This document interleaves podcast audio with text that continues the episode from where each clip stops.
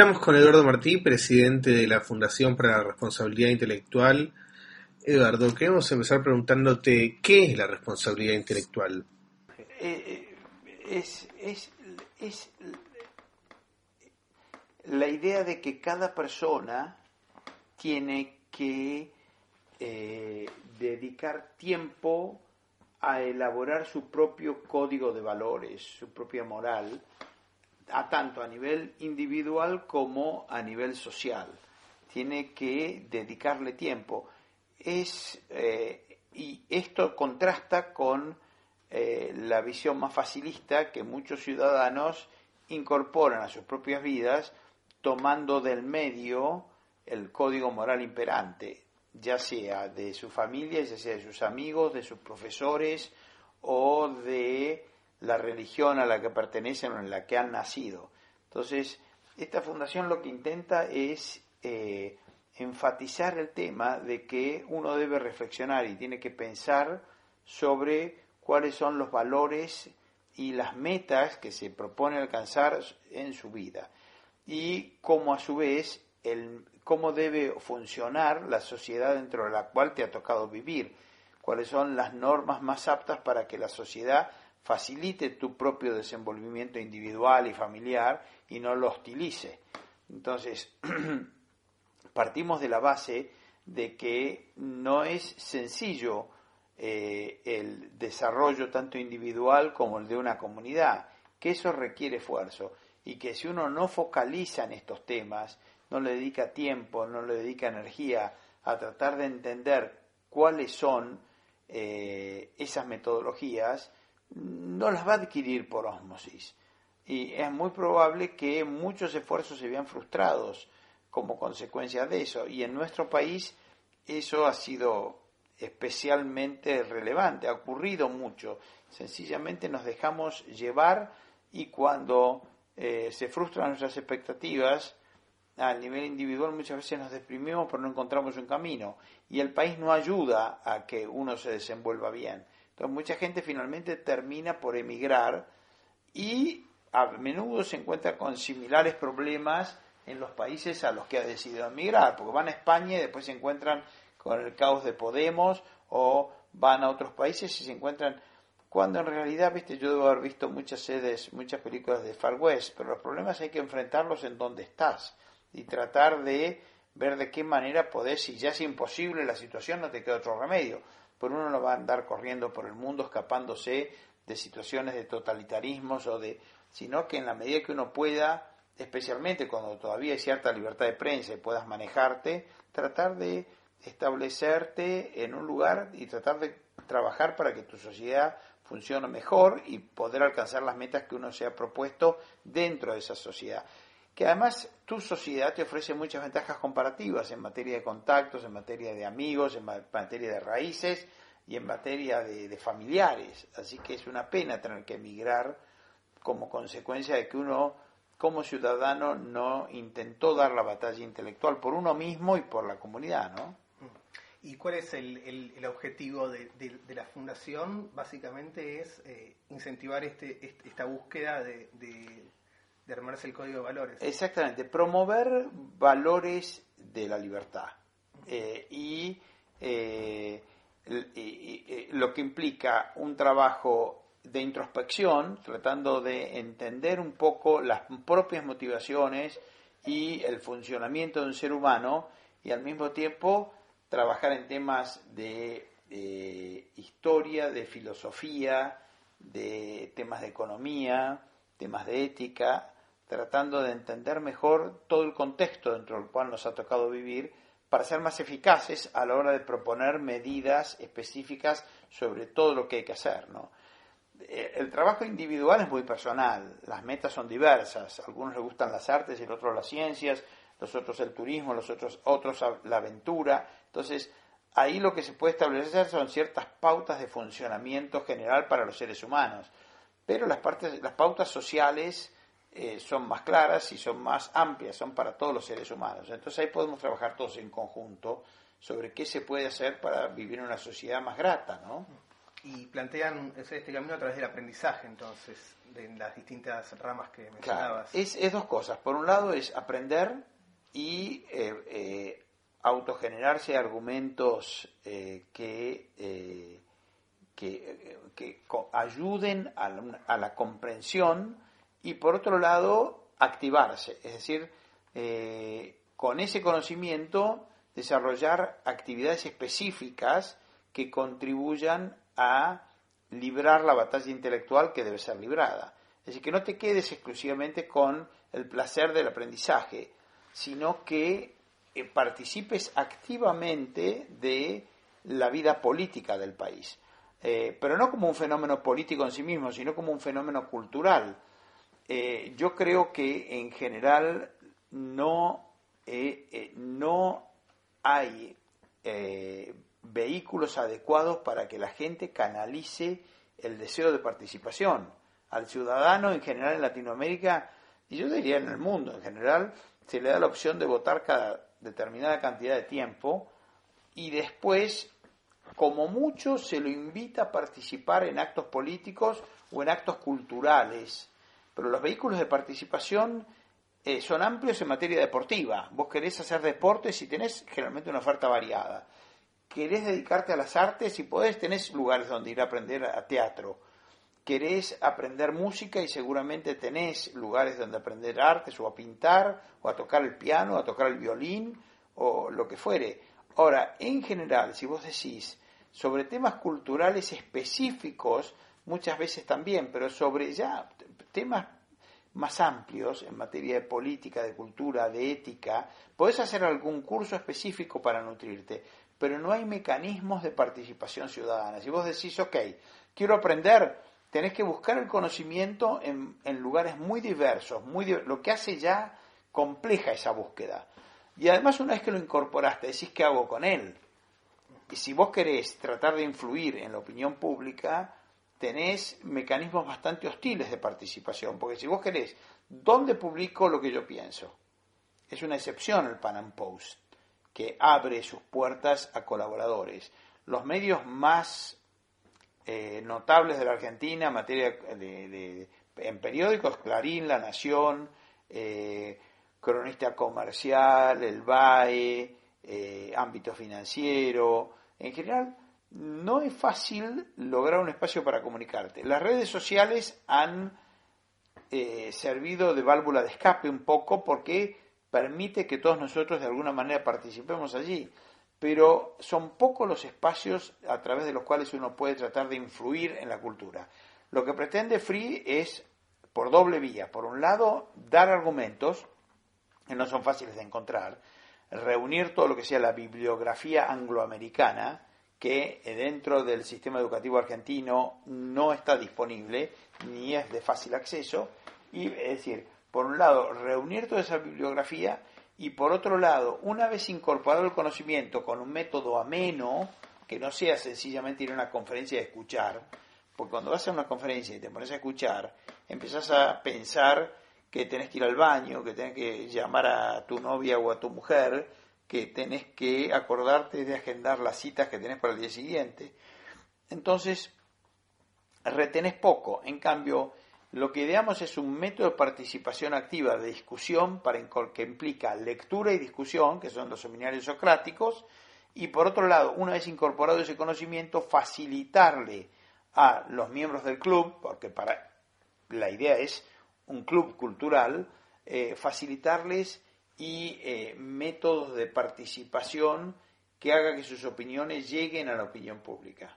¿no? Ese es un poco. Los métodos son sencillos, son eh, eh, escribir artículos, filmar videos y básicamente esos. Y eventualmente organizar eh, ferias o eventos con participación masiva.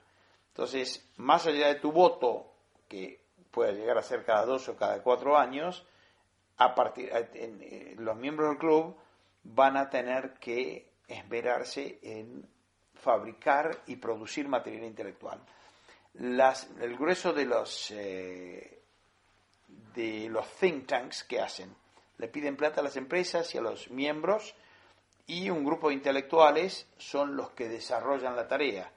esto invierte el proceso. La idea original es, no son el grupo de intelectuales que forman parte del instituto los que hacen la producción, sino que eh, son los miembros, cada uno de ellos, los que tienen la obligación de producir material intelectual. Y eso multiplica geométricamente la cantidad de exponentes que van a estar dando la batalla cultural. El resto es facilitar vehículos. ¿Cómo hacemos para que tus opiniones, porque vos no sabés, ya bastante te cuesta dedicar tu vida en general a tu propio, a, comer. Claro. Eh, después tenés que nutrirte y si además de eso tenés que salir a buscar los canales a través de los cuales vas a hacer llegar tu opinión, entonces nuestra idea es facilitarles eso. El, el availability del conocimiento, acá está, y por otro lado el método. Es decir, en lugar de reunión, hacerle gratas las reuniones con gente inteligente, en lugares divertidos, y por otro lado decir, ok, vos tenés que la obligación de producir estas piezas, ok, nosotros las hacemos llegar. Sí, yo eh, un poco escuchándote, me imagino, y recién mencionabas, que hay gente que sale a trabajar a las 8 de la mañana, vuelve a las 7 de la tarde, quizás no con todo lo que trabajó no le alcanza para, o tiene preocupaciones en la cabeza, y no no puede dedicarse a, pensar estas cuestiones que estamos hablando, que quizás van un poco más allá de lo mundano, del día a día. ¿Cómo hacemos para generar, o cómo, cómo, cómo hacemos sí, para generar este, esta inquietud, esta motivación en autosuperación, en poder fijar metas y, cumplirlas?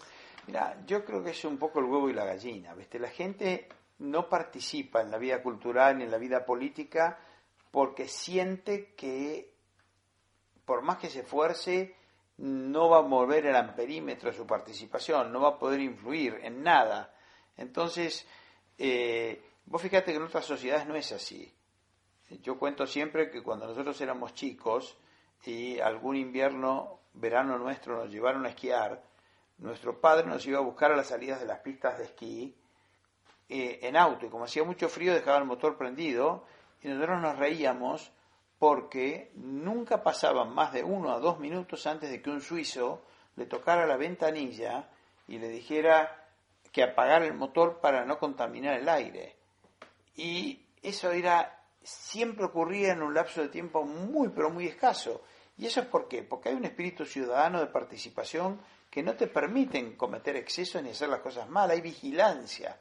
Entonces, un poco, si vos le facilitas a la gente y le haces sentir importante que sus opiniones cuentan, ¿viste? y no la subestimás ni decís, acá está la lista intelectual y el resto son una manga de burros a los que hay que decirles frases demagógicas porque son incapaces de entender argumentos, entonces, si vos les das argumentos, te abrís a la discusión, los tratás como seres humanos que corresponde tratarlos, y al mismo tiempo les ofreces mecanismos de participación, la gente poco a poco empieza a interesarse. Esto es un poco pues, simplemente respeto por nuestros conciudadanos, decirles, che, me interesa tu opinión, y tratarlos como gente inteligente, capaces de incorporar conocimiento y aprender. La gente no es estúpida.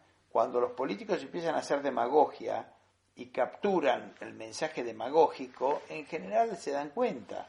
Por eso cuando muchos liberales para ganar popularidad empiezan a hacer concesiones, en general el resultado es opuesto a lo que ellos especulan o esperan. Porque para populistas ya están los verdaderos, entonces prefieren terminar votando a esos. Faltan argumentos liberales, nosotros tenemos la ilusión de poder proveerlos y proveer estos mecanismos de participación.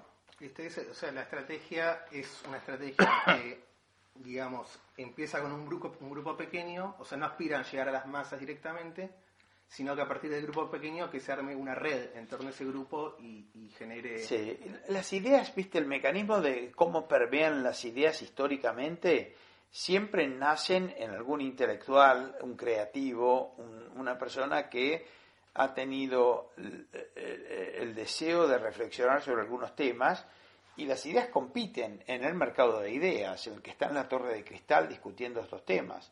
Entonces se abren paso a través de los ámbitos de discusión de ideas, que en general son las universidades, bajan a través de los profesores de las universidades y quienes escriben libros y opinan, llegan a los medios de comunicación que absorben el conocimiento de los intelectuales que están en las universidades y en los centros de investigación llegan a los alumnos y de esa manera a la opinión pública. En general, eh, ese es el proceso. Entonces, ¿a quiénes tenés que atraer? Si querés provocar un cambio cultural, indefectiblemente tenés que entrar en la discusión con aquellos que están produciendo ideas o las están debatiendo. Entonces, una vez que tenés ese grupo, el proceso a través del cual llegan desde la élite intelectual a la masa puede ser más o menos complejo. Si lo aceitas, y por aceitar es abrís canales de comunicación, llega más rápido. Si tenés un hilito de canal de comunicación, es muy complejo, ¿viste? Porque se estancan. Entonces tenés que abrir canales por todos lados. Eh, el Internet y los, las redes sociales han facilitado enormemente esa posibilidad de comunicación. Bueno, tenemos que aprovechar todos esos canales nuevos, más los viejos, radio, televisión, los diarios tradicionales, para que el conocimiento se expanda. Entonces estamos trabajando en dos frentes. Por un lado, decir, reunir todo el conocimiento disponible, eso requiere talento, no es fácil de descubrir. Y lo que queremos en Free es que los que formamos parte de la asociación tenemos una habilidad especial para descubrir dónde están los grandes pensadores. todo el pensamiento angloamericano es desconocido en general. La bibliografía que se estudia en las universidades argentinas lo desconoce. Entonces, ¿cuál es nuestra eh, intención? Decirles, acá están. Acá están los intelectuales. Bueno, el idioma no ayuda porque el grueso de la, bibliografía está en inglés, lamentablemente. Pero bueno, nuestra intención es tratar de un poco acercar todos esos razonamientos a la gente para que los adquiera y a partir de ahí eh, abrirles canales de expresión. Si logramos eso, habremos cumplido un poco con nuestro propósito. Y no plantearlo como tampoco, viste, es si realmente querés vivir una sociedad más apta, mejor, que funcione mejor, eh, la libertad no es gratis. Tienes que invertir un poquito de plata y un poquito de tiempo. Vos decís, el tipo labura todo el día, está cansado, llega a la noche y está cansado, ok, si quieres no participes. Y después planteate emigrar. Ahora, si eh, entendés que nada, que a las cosas que te interesan le tenés que dedicar un poco de tiempo, no hay magia en esto, ¿viste? Si a vos te interesa aprender a tocar el piano, le tenés que dedicar horas, esfuerzo, tiempo y plata. Claro, pero yo estaba pensando, ¿no? Hay gente que directamente siente que perdió el control de su vida. No sé si un 60% de, la gente, de las familias reciben un ingreso estatal, subsidios, eh, después el plan de 12 cuotas, todos los planes que uno tratan como que de, facilitarle cosas que en realidad se las termina haciendo más complicado a la larga. Ahí hay un, paso previo, ¿no? De, poder asumir las riendas del destino de cada uno, porque eso uno puede llegar a la casa y decir estoy cansado, no voy a, a, a investigar, no voy a estudiar, pero primero tiene que decir, bueno, yo soy capaz de hacerlo.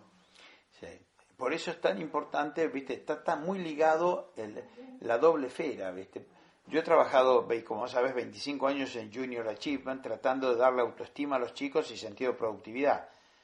Y empecé por ahí, diciendo, entiendo perfectamente que una persona que tiene poca confianza en su proceso de toma de decisiones y no se siente productiva, es muy poco propensa a preocuparse por el marco jurídico, porque además siente que no tiene la menor chance de influir en nada. Pero ambos argumentos tienen que ir de la mano. Es decir, tenemos que alentar a las personas a decirles, muchachos, eh, los seres humanos tenemos un mecanismo específico de funcionamiento que no lo puedes transgredir. Tenés que tratar de pensar, y si evadís pensar, pagar las consecuencias. Tenés que tratar de ser una persona productiva que fabrique sus propios alimentos, porque si estás viviendo de dádivas, necesariamente tu autoestima se cae y al caerse esa autoestima dejas de protegerte y dejas de sentir que tu vida es valiosa y entras en una cadena descendente. Entonces, y eso implica que tomes riesgos, que perseveres, que go for it, impossible is nothing y que hagas las cosas.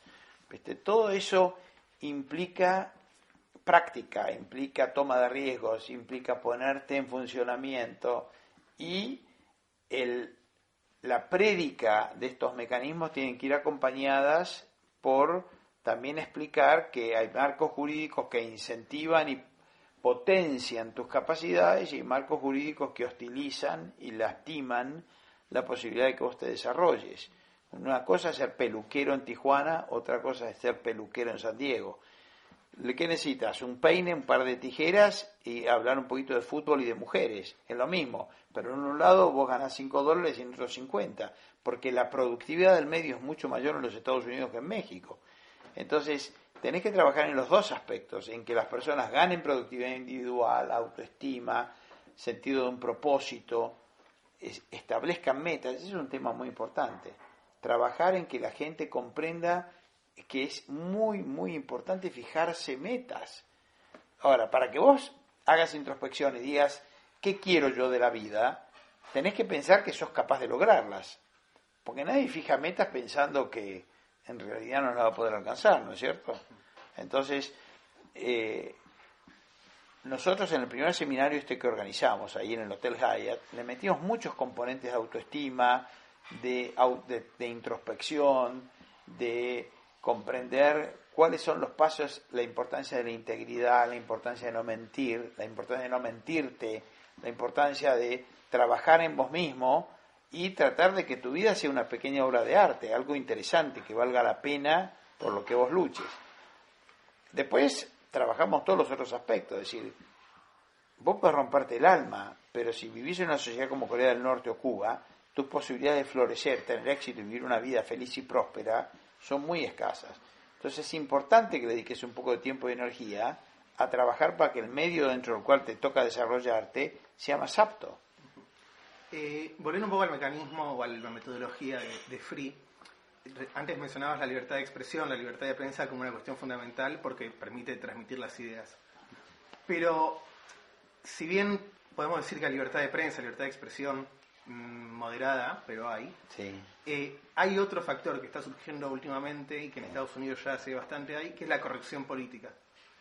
Y es la supresión de ciertos discursos eh, invocando que no se puede ofender o que no se puede eh, criticar.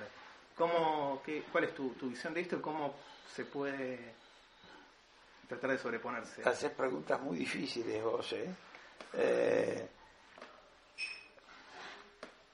uno tiene que eh, decir lo que piensa. Eh, yo creo que el deseo de no ofender no puede dejar de eh, ser una barrera para que vos puedas expresar realmente lo que pensás. Eso requiere fortaleza interior. La necesidad de ser políticamente correcto y no ofender a nadie y conseguir aceptación y conseguir que la gente te quiera, muchas veces te lleva a decir cosas eh, que buscan el aplauso. Acá hay que diferenciar el político de el que está en la lucha cultural. El político tiene la excusa de que busca ganar votos. Y es probable que tenga razón en el sentido de que por ahí tiene que ser populismo demagogia, si quiere específicamente ganar votos. Nuestra tesis es que cuando utilizas medios incorrectos, el resultado necesariamente va a ser incorrecto. Termina condicionando y terminas haciendo aquello que pensabas que no ibas a tener que hacer. Y cuando cambias el discurso y querés hacer lo, que la, la, la masa que te votó con las viejas premisas te obliga a abandonar tu cargo o a hacer lo que prometiste hacer. Entonces, eh, por ese lado, la idea de que el fin justifica los medios y que las mentiras llevan a buen puerto es falso. Está la otra parte, en la parte cultural no hay excusas, es decir, la parte cultural uno tiene que tratar de decir realmente lo que piensa, sin ocultamientos, aun cuando eso te lleve a situaciones incómodas de enfrentamiento. Muchas veces uno intuye que un argumento está mal o lo que está diciendo otra persona es incorrecto, pero no sabe cómo refutarlo. ¿Mm? Aunque sea hay que decir allí, no estoy de acuerdo. No hay que frenar, hay que darle, hay que dar con claridad el mensaje de decir, porque uno cree que no influye, pero sí influye. Es decir, la lucha de ideas implica tomar posición. Lo que no quiere decir que tus ideas quedan escritas en, eh, piedra.